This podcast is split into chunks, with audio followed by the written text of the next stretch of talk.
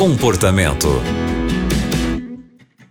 O comportamento está começando e é muito bom ter você aqui com a gente na Rádio Novo Tempo. Eu sou a Aline Carvalho e hoje quem vai nos ajudar é o Evandro Laire e o Evandro é psicólogo.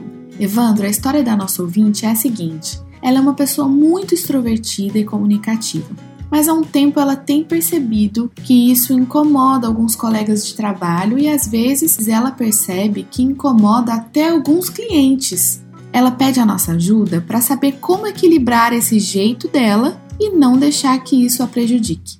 Geralmente, quando a gente encontra situações onde existe um grau muito elevado de extroversão, a ponto de causar mal-estar no ambiente, onde a pessoa é muito agitada, onde a pessoa fala muito alto ou fala rápido demais, a gente percebe que essas pessoas têm uma necessidade de chamar atenção. Essas pessoas, elas podem ter esse sentimento, esse desejo, né, de chamar atenção por muitos fatores, mas geralmente o principal deles tem a ver com uma certa carência afetiva.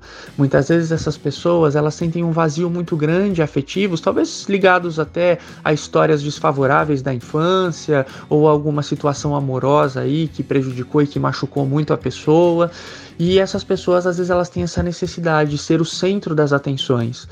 E é muito importante que essa pessoa ela procure ajuda, porque tem questões no campo afetivo que são tão profundas que só é possível você conseguir solucionar com terapia.